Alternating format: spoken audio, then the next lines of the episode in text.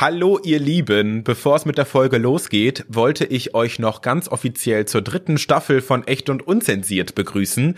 Es geht endlich wieder los nach einer doch etwas längeren Pause und ich freue mich riesig und ich hoffe, ihr freut euch auch.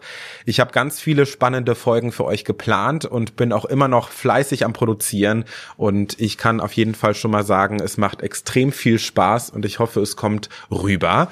Ähm, Ansonsten bleibt mir nur noch zu sagen, unterstützt diesen Podcast doch auch, wenn ihr daran Freude habt. Also gebt eine gute Bewertung bei Spotify und Co. und abonniert die ganze Kiste doch, damit ihr auch keine neue Folge verpasst. Ich freue mich sehr, dass ihr da seid. Ich danke euch fürs Hören und viel Spaß mit dieser Folge. Das hatte ich auch vor allem so in meiner Schulzeit, dass ich auch dachte, so okay, verrückt. Mhm. Also es fühlt sich schon manchmal ein bisschen spooky an. Echt und unzensiert. Der Podcast mit Tiefgang von GoFeminin. Ja, hallo und herzlich willkommen zu einer weiteren Folge von Echt und Unzensiert. Ich bin's Tino und in der heutigen Folge sprechen wir über das Thema Waldorfschule. Eine Schulform, von der wohl jeder schon mal gehört hat und von der bestimmt auch jeder gewisse Vorstellungen im Kopf hat. Stichwort Namentanzen. Aber was genau steckt dahinter? Inwiefern unterscheidet sich eine Waldorfschule von einer Regelschule? Inwiefern können SchülerInnen von der Waldorfpädagogik profitieren? Und welche Aspekte sollte man dabei vielleicht auch kritisch kritisch beleuchten. Ich freue mich sehr, dass meine Freundin Isa zu Gast ist. Sie hat selbst jahrelang eine Waldorfschule besucht, hat dort ihren Schulabschluss gemacht und arbeitet mittlerweile sogar als Lehrerin an einer Waldorfschule. Ich freue mich sehr, dass du da bist. Grüß dich. Hi, ich freue mich auch sehr. Danke für die Einladung. Ja, sehr gerne. Wie geht's, wie steht's? Sehr gut. Ich bin froh, hier im klimatisierten Büro zu sitzen und auf den wundervollen Rhein zu blicken und mit dir die Zeit zu verbringen. Yes, ich auch. Ich äh, freue mich total, dass du dir Zeit nimmst. Ich kann mich noch äh, sehr gut an unser erstes Gespräch zum Thema Waldorfschule erinnern und wie viele Dinge und Aspekte zu diesem Thema komplett neu für mich waren. Und ich glaube, einigen ZuhörerInnen wird's in dieser Folge ähnlich gehen. Von daher lass uns gerne Licht ins Dunkel bringen und ein bisschen über die Waldorfschule quatschen. Ich werde es versuchen. Yes. Isa, vielleicht kannst du zum Einstieg erstmal kurz einen Überblick darüber geben, was eine Waldorfschule überhaupt ist und wo diese Schulform generell ihren Ursprung hat. Kannst du ein bisschen darüber erzählen? Ja, also ich bin jetzt nicht die absolute Geschichtsexpertin, was die Waldorfschule angeht, aber das, was ich weiß, auf jeden Fall. Die Waldorfschule ähm, ist eine private Schulform, die in Deutschland gegründet wurde von Rudolf Steiner. Und damals hatte das eigentlich, also ist jetzt so 103 Jahre alt. 2019 war Waldorf 100. Und damals hatte das den ganz praktischen ähm, Grund, diese Waldorfschule zu gründen, dass ähm, ein Arbeitgeber von einer großen Firma Waldorf Astoria auf Rudolf Steiner zugekommen ist und für die ArbeitnehmerInnen sozusagen eine, ähm, für die Kinder eine Schule haben wollte oder eine Schulform gründen wollte. Und dann hat Steiner eine bestimmte Pädagogik neu entwickelt und eben mit den ist mit den Mitarbeitenden in die Zusammenarbeit gegangen und ähm, genau hat die erste Waldorfschule in Stuttgart gegründet. Hm. Ja, über die Hintergründe von der Waldorfschule und welche Grundsätze dahinter stehen, sprechen wir natürlich im Laufe des Gesprächs, um an der Stelle vielleicht auch mal ein Gefühl dafür zu bekommen, wie verbreitet diese Schulform mittlerweile ist. Die Waldorfschulen haben sich in den letzten Jahrzehnten weltweit ausgebreitet und sind heute tatsächlich auf allen Kontinenten zu finden. Allein in Deutschland gibt es mittlerweile insgesamt 255 Schulen, die von rund 90.000 SchülerInnen besucht werden. Stand Februar 2020. Man kann also sagen, dass die Waldorfschule nach den staatlichen Schulformen als etablierteste und beliebteste Schulform gilt. Vielleicht an der Stelle an dich die Frage, was ist deiner Meinung nach denn die Hauptmotivation für Eltern, um ihr Kind auf eine Waldorfschule zu schicken?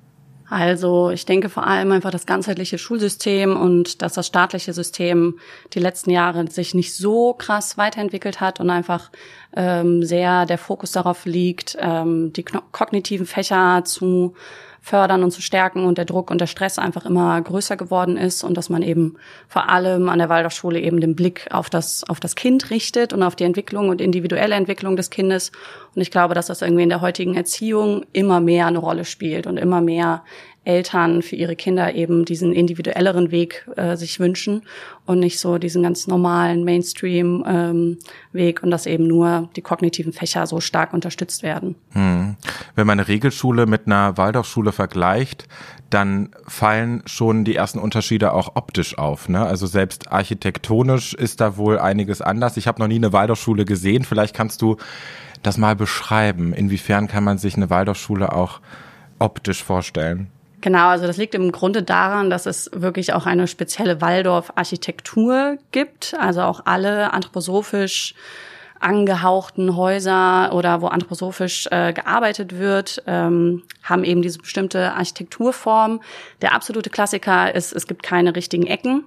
Also die Ecken sind abgerundet, weil man sagt sozusagen in einem rechten Winkel, da äh, staut sich wie bestimmte Energie und deswegen flacht man das sozusagen ab, um Harmonie oder um harmonischeres Raumgefühl äh, zu haben und zu gestalten. Deswegen sind die meisten Waldorfschulen so gebaut, dass es keine viereckigen oder klassisch viereckigen Räume gibt, sondern alles ist mehr im Kreis, ründlich, eben, also man hat so ein sozialeres und Gefühl und man fühlt sich irgendwie wohl. Also mir geht es jedes Mal so, dass wenn ich einen Raum betrete oder ein Gebäude betrete, ähm, was eben so Waldorfmäßig gebaut ist oder von der Waldorf-Architektur angehaucht ist, dass man sich so direkt geborgen fühlt und wohlfühlt und das einfach anders wahrnimmt. Sind auch so gedecktere Farben dann, ne? Genau, das ist auch der absolute Klassiker, dass es mehr so Pastellfarben sind und dass es eben so eine Wischtechnik gibt, dass es nicht, also dass die Farbe eher so meliert rüberkommt und nicht einheitlich komplett gestrichen ist.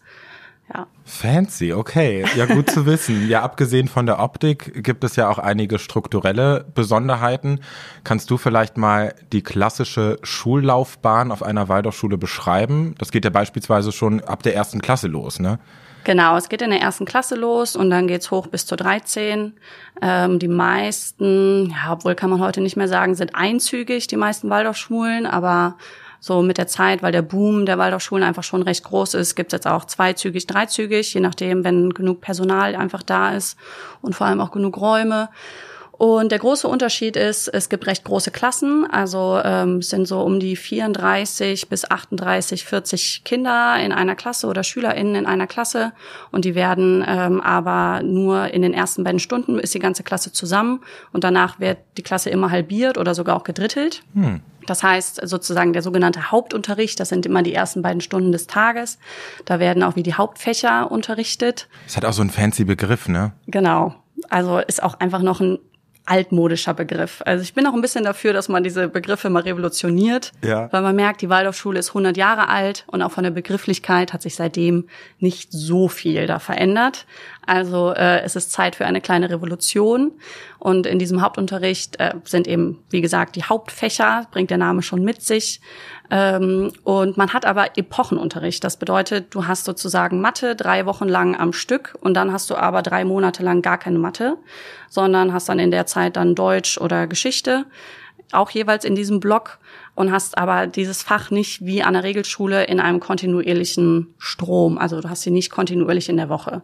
Das heißt, du hast im Jahr vielleicht zwei Epochen Mathe und Geschichte und Deutsch etc., aber nicht in deinem normalen Stundenablauf jede Woche. Also es ist ein ganz anderes pädagogisches Konzept, was eher einfach mit Erinnerung äh, arbeitet der SchülerInnen und dass man Themen wirklich intensiv verinnerlicht und dann aber auch eine Zeit hat, um wieder abzuschalten und die dann wieder neu aufzugreifen. Und was natürlich auch noch ein Riesenunterschied ist, sind die ganzen künstlerischen Fächer. Du hast deutlich mehr künstlerische Fächer, Fächer als an der Regelschule. Und die füllen dann auch nach diesem Epochenunterricht dann den restlichen Tag. Genau. Okay. Also du hast dann zwar auch so Übstunden nennt sich das, wo du dann nochmal das Thema des Morgens, also des Hauptunterrichtes aufgreifst mhm. und das sozusagen nochmal übst. Aber sonst hast du eben die Fremdsprachen, den künstlerischen Unterricht und Sport und so. Okay. normalen Fächerkanon. War für deine Eltern schon immer klar, unsere Tochter geht auf eine Waldorfschule oder wie war es bei dir? Nee, ich bin die einzige bei mir in der Familie, die auf der Waldorfschule war. Mhm. Und ich bin auch tatsächlich Späteinsteigerin. Also ich bin erst in der sechsten Klasse auf die Waldorfschule gekommen. Deswegen, ich kenne jetzt auch das Regelschulsystem.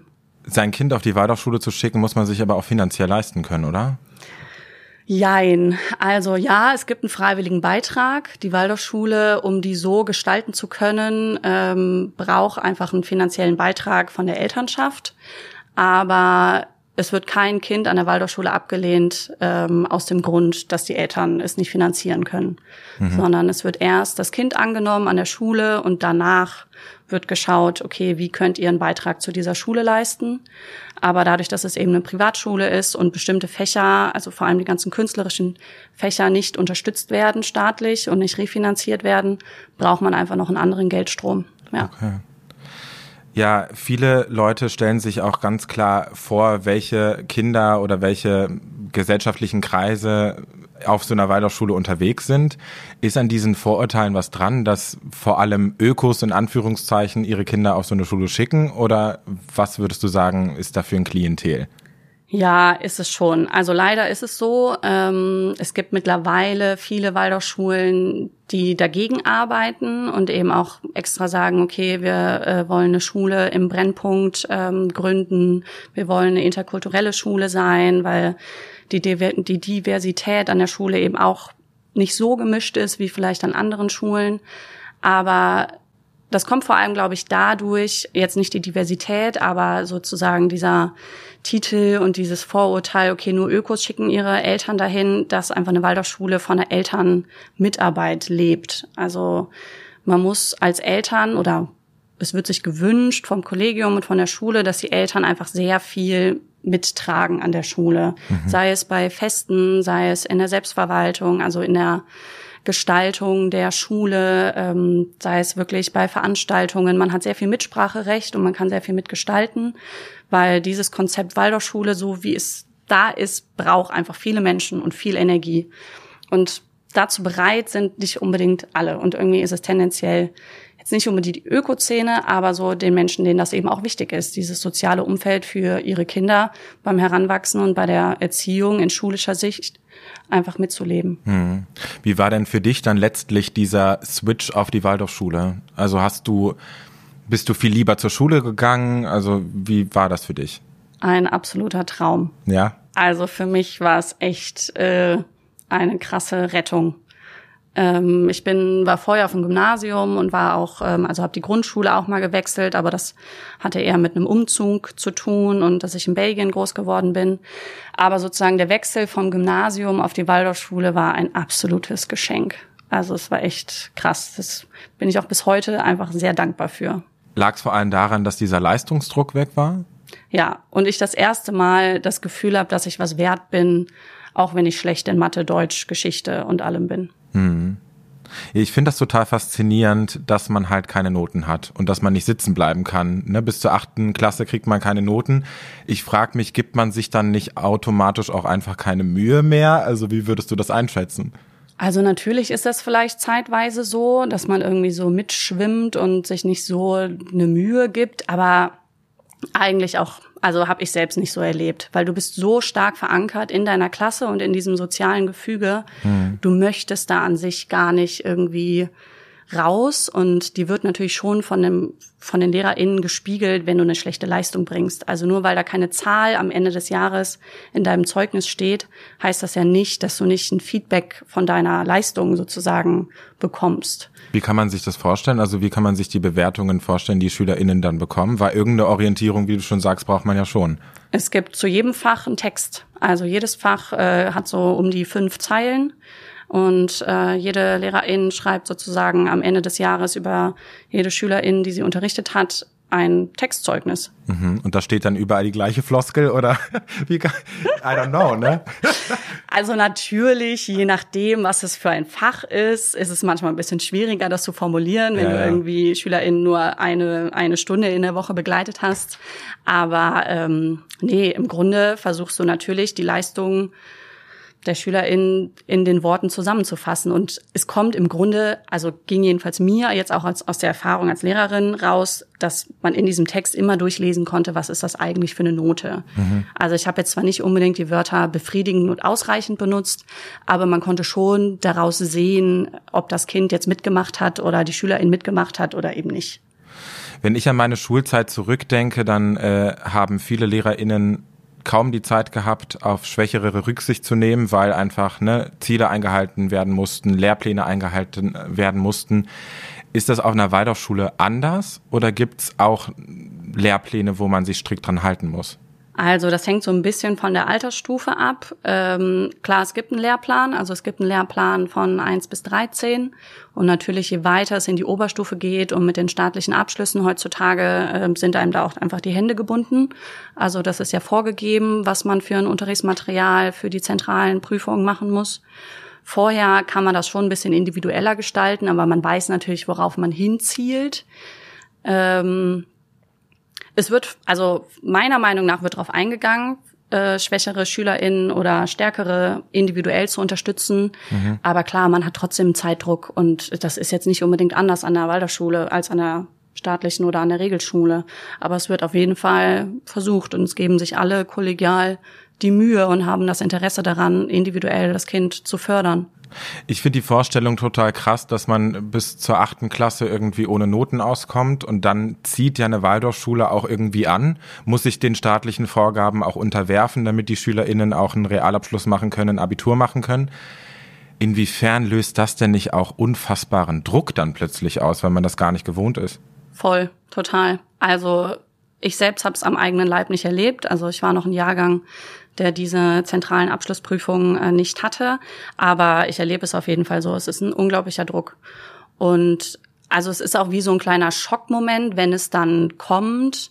Aber natürlich jetzt über die Jahre hat man sich auch gut darauf vorbereitet und die SchülerInnen werden auch gut darauf vorbereitet. Aber trotzdem erfährst du es eben selbst erst so wirklich, wenn du dann in der Prüfung sitzt oder wenn du dann die ersten Noten bekommst.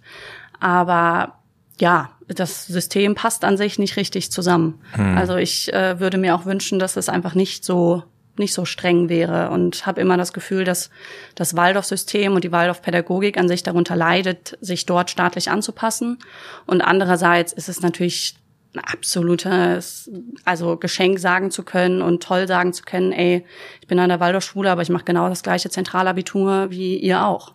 Klar, ist ja auch wichtig, um irgendwie dann in der fortlaufenden Gesellschaft auch dann wieder anknüpfen zu können, ne? Genau. Ja. Gibt es eigentlich so eine Art Waldorf-Abschluss oder gibt es sowas gar nicht? Doch, es gibt einen individuellen Waldorf-Abschluss, der ist nach der zwölften Klasse.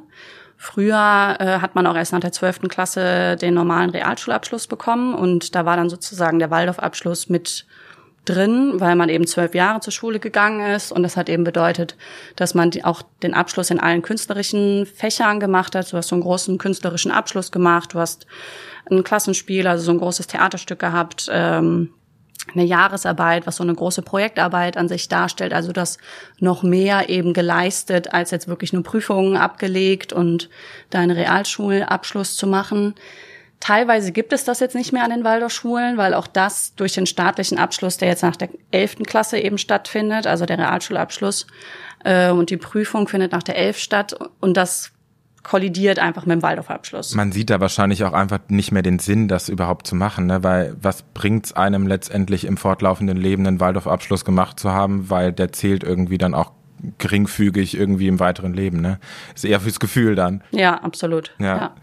Eine Sache, über die wir noch gar nicht so richtig gesprochen haben und die wir noch gar nicht so richtig beleuchtet haben, äh, auf einer Waldorfschule gibt es ja auch äh, viele Unterrichtsfächer, die es auf einer Regelschule nicht gibt. Und wir schmunzeln uns schon an, weil du bist ja auch Eurythmielehrerin, aber mal abgesehen auch davon, aber natürlich auch das. Was gibt's denn sonst noch so für ein Angebot auf einer Waldorfschule, die es sonst auf einer Regelschule nicht gibt? Also im Grunde fast alles. Ähm, das ist ein bisschen von Waldorfschule zu Waldorfschule unterschiedlich, je nachdem, was es eben auch dort für LehrerInnen gibt, die noch verschiedene andere Dinge anbieten können. Mhm. Aber so das Klassische ist, also klar, neben Sport und Eurythmie, Eurythmie ist jetzt, glaube ich, so das exotischste Fach, was es an der Waldorfschule gibt, gibt es eben Handarbeit, also über Stricken, Häkeln bis zum Nähen nachher. Körbeflechten habe ich gehört. Genau, Korbflechten, es gibt Spinnen, es gibt Weben, ähm, es gibt Kartonage, also so Buchbinden. Es gibt Plastizieren mit Tonarbeiten. Es gibt äh, Bildhauerei. Es gibt Malerei, Zeichnen. Es gibt viel. Krass, aber das kann sich jeder Schüler und jede Schülerin individuell dann zusammenstellen? Nee, also es gibt in bestimmten Jahrgangsstufen gibt's bestimmte Angebote, aber eigentlich haben alle alles. Krass, okay. Also natürlich fängt man in der Unterstufe irgendwie mit Handarbeit und Eurythmie und so den Kram an und dann wird's eben immer komplexer und individueller und dann, ja. hast du am Ende ein breites Angebot. Kochen gibt es auch zeitweise noch, ja. Ja, spannend. Ja, eine Sache, die natürlich äh, besonders äh, bekannt ist, ist die Eurythmie. Das ist ja irgendwie das Aushängeschild eigentlich auch von der Waldorfschule.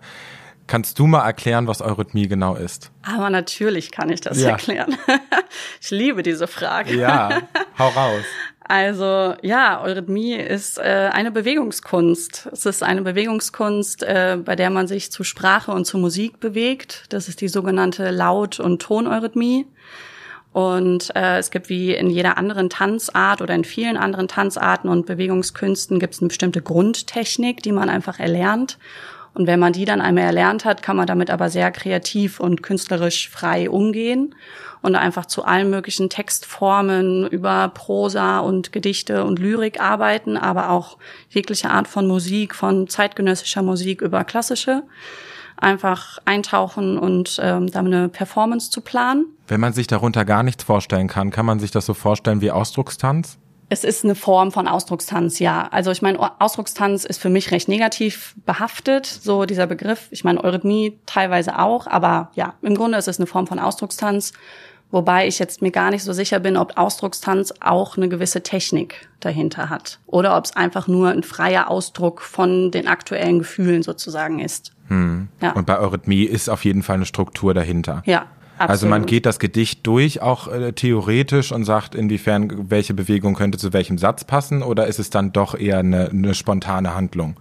Also wenn du es ganz technisch haben möchtest, dann hat im Grunde jedes Versmaß eine bestimmte Bewegung, jeder Laut hat eine bestimmte Bewegung, jede Stimmung, die in dem Gedicht auftaucht, hat eine bestimmte Bewegung ähm, jede Melodie im Sprachstrom, also hat irgendwie, es gibt bestimmte räumliche Vorgaben, ist es in der Vergangenheit, ist es in der Zukunft, wohin du die Wege läufst. Also es gibt schon eine krasse Technik dahinter, aber der künstlerischen Freiheit am Ende ist da keine Grenze gesetzt. Also wie du es umsetzt und es hängt auch davon ab, mit wem du zusammenarbeitest. Also weil, wenn ich jetzt unterrichte oder wenn ich mit Menschen ähm, Eurythmie mache, dann ist es für mich eine grundlegende Wahrnehmungsschulung. Also dann lasse ich diese Technik erstmal links liegen, weil es geht wirklich vor allem um eine Körperwahrnehmung, Koordination zu schulen, Raumwahrnehmung zu schulen, eine soziale Wahrnehmung absolut zu schulen, wenn du dich mit Menschen in einem Raum bewegst. Ich meine, wann macht man das heute wirklich irgendwie noch, sich bewusst gemeinschaftlich zu bewegen, zur Sprache und zur Musik und das wirklich mal anzuschauen und diesen Fokus darauf zu legen. Hm. Ja, krass. Ich weiß auf jeden Fall schon, was ich nach dieser Aufnahme mache, auf YouTube gehen und mir mal so eine Performance angucken. Ich habe da überhaupt keine Visuals im Kopf, aber wir sprechen dann noch mal darüber, was du dir anguckst. Okay, sehr gut. ähm, ja, das wohl bekannteste Bild, wenn es um Eurythmie geht, habe ich auch im Intro schon gesagt, ist dieses Name-Tanzen. Ja. Kannst du mal irgendwie eine Erklärung geben, warum sowas überhaupt gemacht wird? Also es wird tatsächlich eigentlich nicht gemacht. Ähm, ist, man kommt irgendwann in der Schule, kommt man zu dem Punkt, dass die SchülerInnen eben verstehen, okay, wir bewegen die Laute der Sprache, also weil jedes, jeder Laut, noch nicht mal jeder Buchstabe hat eine bestimmte Bewegung. Und die werden eben erlernt in der Schule. Also es gibt die Zeit, wo man sozusagen das Alphabet wie erlernt in den Lauten und die Bewegung dazu. Und dann natürlich kommt der Moment, wo man versteht, ach ja, krass, ich kann da mit meinen Namen tanzen. Aber genauso ist das mit den Tönen eben auch. Ich kann auch die Melodie von alle meine Entchen tanzen. Aber es wird jetzt nicht bewusst hervorgerufen, dass immer irgendwie in der vierten Klasse es heißt, ach ja, wir tanzen jetzt mal alle unseren Namen. Mhm. Aber das Klischee ist eben so dadurch entstanden. Du hast auf der Waldorfschule deinen Realabschluss gemacht. Ja, genau. Und äh, hast dich danach entschieden, tatsächlich Eurythmie auch zu studieren. Ja. Jetzt ist die Frage an dich, warum? Also ich glaube, es hatte damit zu tun, dass ich erst später auf die Waldorfschule gekommen bin, weil für mich war es ein Wahnsinn, dass es dieses Fach gibt. Ich konnte es überhaupt nicht glauben, dass es so im normalen Wochenablauf es zwei Stunden in der Woche gab, wo ich mich zu Live-Musik, also man hat im Eurythmieunterricht meistens eine Live-Klavierbegleitung, äh, ich mich frei in einem Raum bewegen kann, ohne dass es einen Leistungsdruck gibt, ohne dass irgendwas irgendwie von mir verlangt wurde, ähm, dass ich irgendwie was Bestimmtes umsetzen muss, sondern dass ich ja mich frei bewegen durfte zu einfach toller Musik. Das fand ich Wahnsinn. Und als ich dann selbst die Entscheidung hatte, okay, was möchte ich nach der Schule machen? Und ich wusste, okay, es soll irgendwie in die Richtung mit Kindern oder in der Pädagogik sein und gerne was mit Musik und Bewegung, bin ich tatsächlich auf die Hochschule gestoßen, wo ich studiert habe, dann letzten Endes und habe dadurch die Eurythmie nochmal neu kennengelernt. Ist ja auch spannend, dass man das ohne Abitur machen konnte, ne? Genau, also du musst eine Aufnahmeprüfung machen und so eine ein bisschen speziellere, wenn du kein Abitur hast, aber letzten Endes zählt eben das Talent. Und äh, wo kann man sowas überhaupt studieren? Ich glaube nicht irgendwie an den offiziellen Hochschulen und äh, vielleicht ganz grob angerissen, wie kann man sich so einen Studiengang überhaupt vorstellen?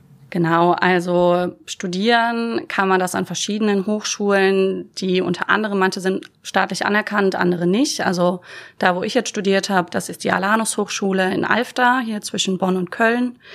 Ähm, und dann gibt es, ich glaube, aktuell noch vier weitere Standorte in Deutschland, aber man kann es auch in der Schweiz und in Holland studieren. Und ich habe tatsächlich einen Bachelor und einen Master gemacht. Also ich habe jetzt einen Master in Eurythmie. Und das Studium ist recht schulisch, sage ich mal, aufgebaut. Also es ist ein unglaublich intensives Studium. Der Bachelor dauert vier Jahre Vollzeit und der Master dann nochmal zwei Jahre berufsbegleitend, je nachdem, in welchen Schwerpunkt du sozusagen im Master gehst. Aber wir hatten wirklich äh, Uni von morgen zum acht bis abends um halb sechs.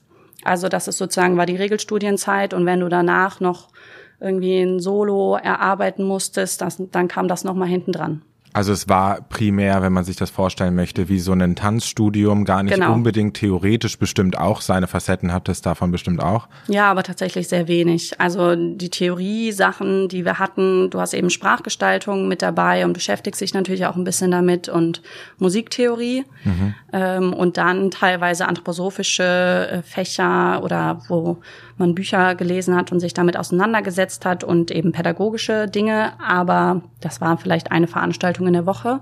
Und sonst war der ganze Rest praktisch und den ganzen Tag bewegen, bewegen, bewegen. Crazy. Okay. Wirst du als Lehrerin eigentlich auch verbeamtet? Nein. Okay. Was ich auch ganz interessant finde, ist, dass man an einer Waldorfschule unterrichten kann, ohne studiert zu haben. Und an der Stelle vielleicht die Frage an dich. Würdest du sagen, dass kann sich auch auf die Qualität des Unterrichts auswirken. Das ist ja auf jeden Fall eine Sache, die viele Kritiker zum Beispiel sagen, dass nicht ausreichend geschultes Personal auf einer Waldorfschule unterwegs ist.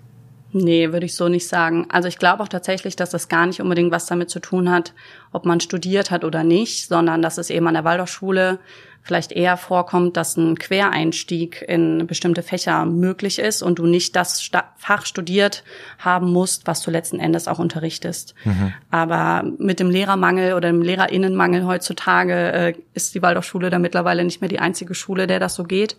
Und in der Oberstufe ist das auch dann tatsächlich nicht mehr möglich. Also du brauchst ja schon da einen staatlichen Abschluss, um die Prüfungen auch abnehmen zu können.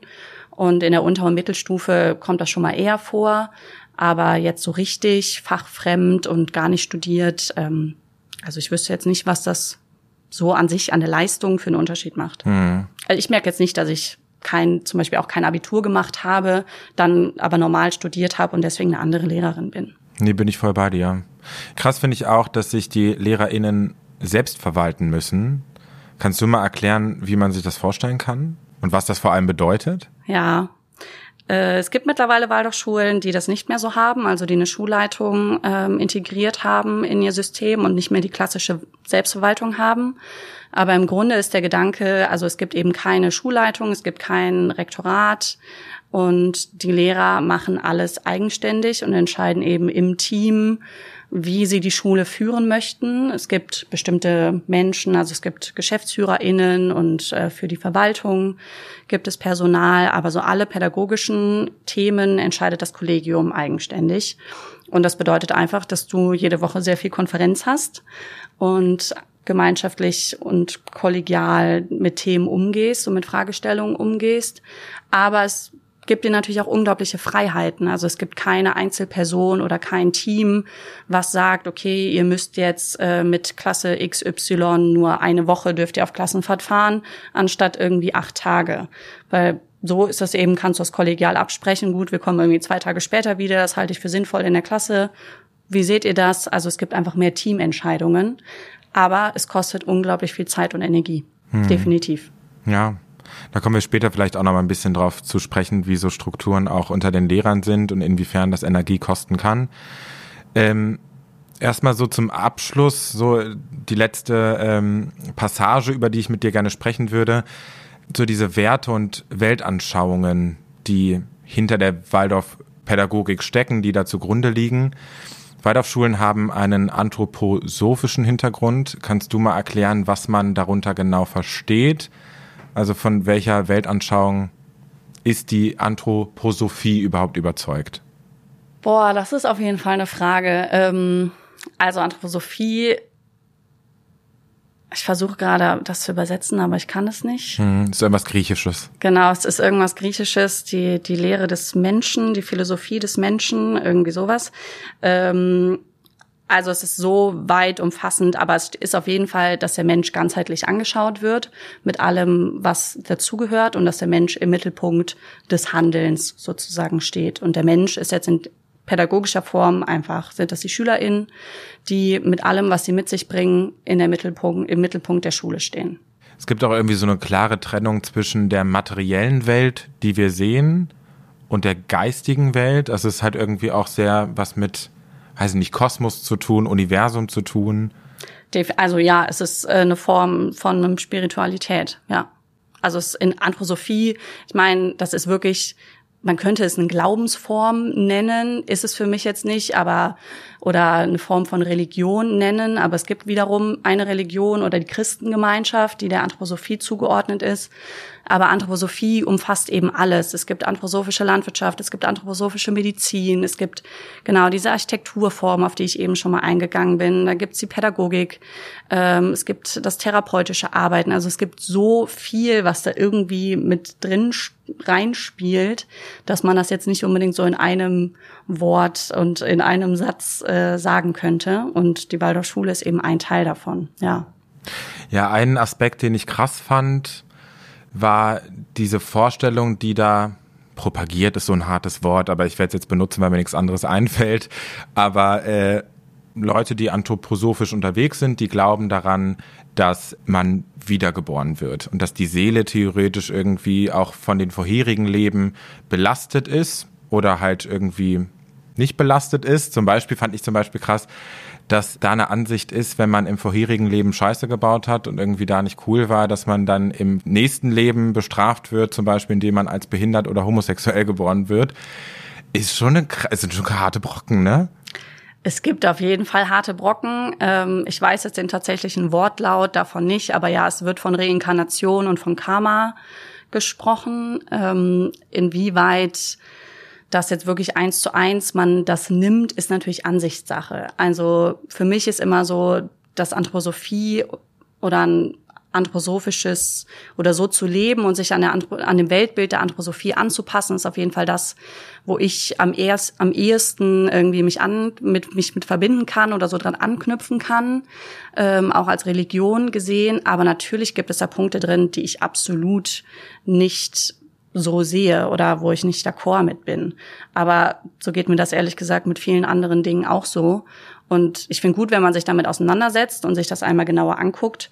Aber man kann das eben nicht, finde ich jetzt, eins zu eins übernehmen und ähm, ja, so danach leben und handeln. Hm. Und das, was du jetzt angesprochen hast, also geht mir genauso. Ich glaube jetzt zwar an Reinkarnation, also ich glaube auch an eine gewisse Form von Wiedergeburt. Und dass wir nicht nur dieses Leben leben, in welcher Form auch immer, aber dass unser jetziges Handeln wirklich einen Einfluss darauf hat, wie wir wiedergeboren werden, da bin ich etwas unschlüssig. Inwiefern ist denn so eine gewisse Esoterik, Spiritualität und auch irgendwie die Facetten dieser Weltanschauung im täglichen Schulbetrieb spürbar? Tatsächlich eigentlich fast gar nicht. Also für mich ist die Waldorfschule recht christlich geprägt, also weil es auch die Jahresfeste mit sich bringt und so die ganz klassischen christlichen Fest Feste und auch noch viele Sprüche und Texte so daran orientiert sind. Aber also ich hatte viele SchülerInnen in meinem Unterricht, die mich dann in der Oberstufe gefragt haben, so ja, was ist denn Anthroposophie eigentlich? Wir hatten irgendwie gedacht, vielleicht in der Oberstufe werden wir darüber mal aufgeklärt oder haben wir dazu mal irgendwie einen Unterricht. Habe ich auch ganz oft gehört in der, in der Recherche. In verschiedensten Podcast-Geschichten meinten auch Leute, ich habe immer versucht, das zu verstehen, aber keiner konnte es mir richtig erklären. Und irgendwie, auch wenn ich nachgefragt habe, äh, kam immer der Spruch so, das wirst du noch irgendwie lernen, das wirst du noch verstehen. Ich glaube, vielleicht versteht es auch keiner so richtig. Genau, also vielleicht versteht es keiner so richtig und vielleicht scheut man sich auch davor, da wirklich in ein Gespräch mit den SchülerInnen zu gehen. Ähm, was jetzt mein Fach betrifft, also was Eurythmie betrifft, habe ich das immer getan. Also, dass ich einfach wusste, ich wollte das selbst in der Oberstufe nachher wissen. Warum habe ich das gemacht? Wozu ist das da? Und deswegen bin ich da ins Gespräch gegangen und aber auch einfach wirklich in einen Dialog und nicht, ich halte jetzt irgendwie einen Vortrag und versuche die mit was zu belehren, weil das hat natürlich auch meinen Druck erhöht, dass ich da irgendwie ein Verständnis oder was rüberbringen muss. Und das hat auch tatsächlich immer sehr gut geklappt. Und ich verstehe nicht so ganz, warum man das nicht mit Waldorf und Anthroposophie generell auch macht. Gibt es teilweise, also ich weiß auch jetzt LehrerInnen, die das tun und ähm, dass es auch zum Teil dann eben in diesem freien Religionsunterricht aufgegriffen wird. Aber es könnte noch viel mehr sein. Also ich glaube, da unterschätzt man eben auch die SchülerInnen heutzutage. Die wollen einfach wirklich wissen, was sie da, auf was für einer Schule die sind und was denen dabei gebracht wird. Mhm. Aber es ist jetzt, ich habe selbst gar nicht so erlebt, dass einem irgendeine Esoterik irgendwie übergestülpt wird oder irgendein esoterisches Handeln und Denkform übergestülpt wird. Gar nicht. Es wird eben innerlich gelebt und ich glaube, Deswegen hat man auch so ein bestimmtes Gefühl, wenn man eine Waldorfschule vielleicht auch betritt, dass da eine andere Energie ist oder irgendwie so eine andere Stimmung ist. Aber es wird keinem übergestülpt. Also meine Erfahrung.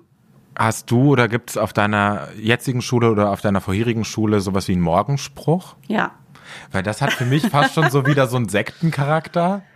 Ja, kann ich verstehen. Also ja, definitiv. Ähm, es gibt diese ja Sektenmomente, das hatte ich auch vor allem so in meiner Schulzeit, dass wenn man bei einer Schulveranstaltung dann vielleicht alle aufgestanden sind und diesen Spruch gesprochen haben, dass ich auch dachte so, okay, verrückt. Mhm. Also es fühlt sich schon manchmal ein bisschen spooky an. Aber das an sich zu tun, finde ich toll. Also es muss nur einfach anders gegriffen werden, dass es nicht dieses unheimlichen ja, diesen Sektenmoment, äh, wir sind eine Gemeinschaft und sprechen hier in einem Wortstrom ja. diesen Text. Und bitte, bitte, Seele, mach keinen Scheiß, weil genau, im nächsten Leben eben. möchte ich nicht die Schelle dafür kassieren. Voll. So nach Motto, ne? Ja, okay. Hast du durch deine Arbeit als Lehrerin auch nochmal einen anderen Blick auf die Strukturen bekommen? Hattest du schon mal Situationen, wo du die Augen verdreht hast? Ja, Tausende. Also ich glaube, als Schülerin hat man gar keine, gar keinen Einblick in die Strukturen. Also du kriegst natürlich irgendwie mal Chaos mit oder dass das und das nicht läuft oder ärgerst dich auch mal.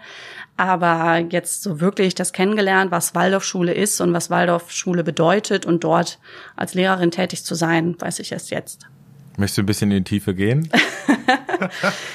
ja, kann ich. Ich habe zum Beispiel gehört, dass viele Lehrkräfte, die besonders anthroposophisch sind, auch einfach, weiß ich nicht, den Ton angeben ist da was dran? Also inwiefern bist du vielleicht auch in einen Gewissenskonflikt gekommen mit gewissen Leuten, weil die dann halt irgendwie Sachen gesagt haben, wo du dachtest so, ja, das raff dich mal, ne?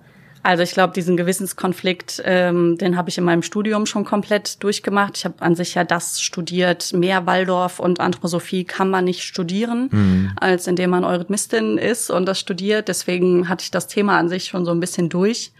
Aber klar, es gibt Sachen, die ich an der Waldorfschule einfach nicht, nicht toll finde oder an denen ich anstoße und habe auch immer wieder meine Auseinandersetzung mit der Selbstverwaltung und dort so viel zu tun und so viel ehrenamtlich zu tun, ohne da auch in einer gewissen Weise für entlohnt zu werden, weil man nur für Teilbereiche eben auch dann nochmal finanziell unterstützt wird, je nachdem, was man in der Selbstverwaltung macht. Aber für mich ist es letzten Endes trotzdem das Schulsystem, was für mich am besten passt und was am besten so zu meiner Weltanschauung und zu meinem Leben passt, wie ich es eben leben möchte. Aber es gibt definitiv Sachen, die ich einfach nicht, wo ich nicht komplett dahinter stehe und wo ich auch sehr dafür bin, das in die Moderne zu bringen. Ich meine, das ist auch so mein, mein Anliegen, das habe ich ganz am Anfang ja auch schon gesagt, das so ein bisschen zu revolutionieren. Ja, weil ne, die Waldorfschule gibt es schon seit 103 Jahren. Ja. Da frage ich mich auch, inwiefern hat sich da überhaupt eine moderne eingeschlichen. Ne? Das ist ja, glaube ich, auch, hat sich kaum was geändert. Also klar, irgendwie in einer gewissen Form hat sich was geändert, auch durch diese, die, durch die staatlichen Abschlüsse. Also es gab es ja früher sozusagen auch noch nicht. Das ist schon ein Riesenerfolgserlebnis. Und ähm, jetzt so mit den ganzen Generationswechseln, die da anstanden, weil es gab eine Riesengeneration, die das sehr, sehr lange Jahre getragen hat und jetzt verjüngt sich das ganze System. Und man merkt auch einfach, die SchülerInnen haben sich verändert, die Erziehung heutzutage hat sich geändert. Also es muss im Grunde was passieren. Und das ist auch dran. Corona hat auch nochmal seinen Teil dazu beigetragen, dass es deutlich digitaler geworden ist und dieses ganze Thema ziemlich aufgearbeitet wurde. Und man kann das tatsächlich auch nicht pauschal für jede Waldorfschule sagen. Also jede Waldorfschule für sich ist so unterschiedlich und wenn ich jetzt in eine andere Schule gehen würde, die würde ich vielleicht auch gar nicht verstehen, weil das Konzept ein ganz anderes ist und die Selbstverwaltung ganz anders ist. Aber ja, ich finde gut, wenn es sich ein bisschen verjüngt und ich finde auch gut, wenn es diverser wird und interkultureller wird und auch so diese das Christliche da drin, was man auch in den Sprüchen wiederfindet und nur unsere Jahresfeste oder jetzt sozusagen die christlichen Jahresfeste zu feiern, es passt heutzutage einfach nicht mehr. Aber diese Wandlung, die steht an und da ist man auch so erstmal auf der guten, auf der guten Seite. Aber dazu braucht es auch einfach die Menschen, die es mit umsetzen. Ja. Und ja. Isa, vielen, vielen Dank für die spannenden Einblicke und deine Offenheit. Ich habe auf jeden Fall viel gelernt und ich bin mir sicher, einige ZuhörerInnen nehmen heute auch ganz, ganz viel mit nach Hause. Ja, gerne. Ich hoffe, ich konnte so einen kleinen Einblick geben und ein paar Klischees vielleicht auflösen. Sehr schön. Und falls ihr noch weitere Folgen von Echt und Unzensiert anhören wollt, dann abonniert diesen Podcast unbedingt. Die dritte Staffel geht jetzt erst richtig los. Es folgen also noch ganz viele spannende und wichtige Themen. Bis dahin bleibt gesund und macht's gut. Euer Tino. Danke, Isa. Danke dir.